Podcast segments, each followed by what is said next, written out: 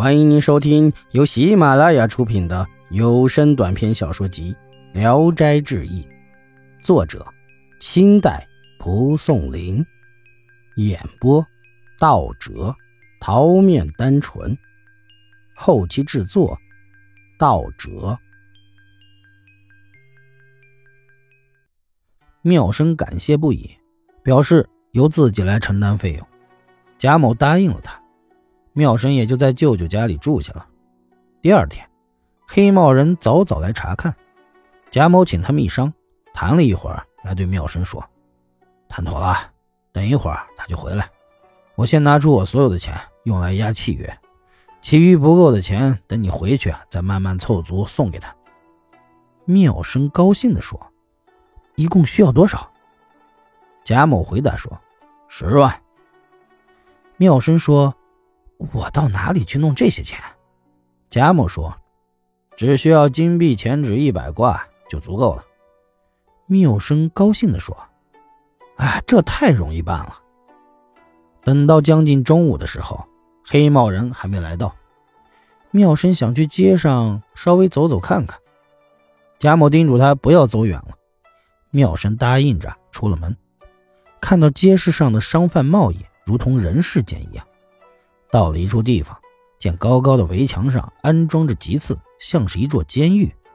对门有个酒馆，很多人纷纷往来进出。酒馆外面是一条长溪，黑水涌动，深不见底。正要站住窥探，就听到酒馆里有人招呼说：“哎呦，妙君怎么来了？”妙生急忙看去，原来是邻村的翁生，是他十年前的旧文友。翁生走出来和妙生握手，高兴的像生前那样，就约到里面喝起酒来，谈起了两人分手后的情况。妙生庆幸将要复生，又遇到了旧友，便开怀痛饮。他喝得酩酊大醉，顿时忘记自己已经死了，旧态复发，渐渐的絮叨挑剔起翁生的毛病来。翁生说：“几年不见，你怎么还像是以前的老样子？”妙生向来讨厌别人说他酒后的毛病，听到翁生的话更加愤怒，便砸着桌子跳骂。翁生斜了他一眼，拂袖而去。妙生追到了长溪的边上，伸手就去抓翁生的帽子。翁生生气地说：“哎，这真是个不讲理的人！”便把妙生推落到了溪水中。溪水并不太深，然而水中尖锐的刀子。多如麻杆，穿透了缪生的肋下和小腿，固定住不能动，一直都疼到了骨髓。黑水中伴随着粪便等脏东西，随着呼吸灌入咽喉，更受不了。岸上笑着围观的人像堵墙，并无一人伸手去救他。正在危急的时候，贾某忽然来到，看见妙生，大为吃惊。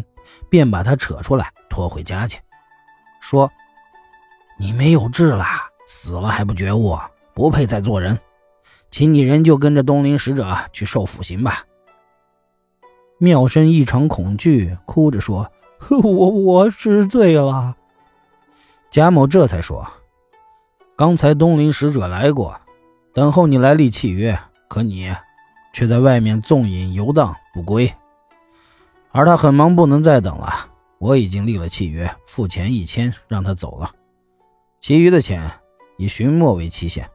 你回去后，应当赶快想办法筹办。夜里到了村外旷野，叫着我的名字，烧了他，许下的这个愿就可以了结了。妙生全都答应了他。贾某于是催促妙生上路，送他到郊外，又叮嘱说。务必不要背弃诺言，连累我。这才指示路途，让他回家。当时，妙生已经僵卧了三天，家里人都说他醉死了，然而鼻子里的气息还隐隐约约的，像悬丝一样。妙生这一天苏醒后，大吐一场，吐出的黑汁好几斗，臭不可闻。吐完，汗水湿透了褥子，身体才觉得清爽。他把这些奇异的事情告诉了家里的人，立即觉得刺伤的地方疼痛肿胀，隔了一夜就成了疮，还幸好没有大溃烂。到了第十天上，渐渐能够拄着棍子行走了。家里人都求他偿还阴间的欠债。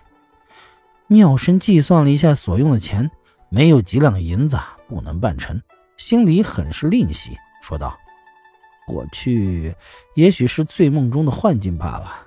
就算是真的，东林使者因为私自放我，怎么敢再让冥王知道啊？”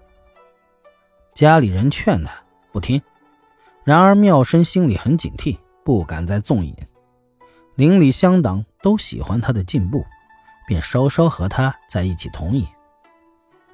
过了一年多，妙生把阴间的报应渐渐忘记了，胆子慢慢大了起来，旧态也渐渐萌发。一天，妙生在同姓晚辈家里饮酒，又骂了同席的主人，主人把他赶出门外，关上大门，径直回去。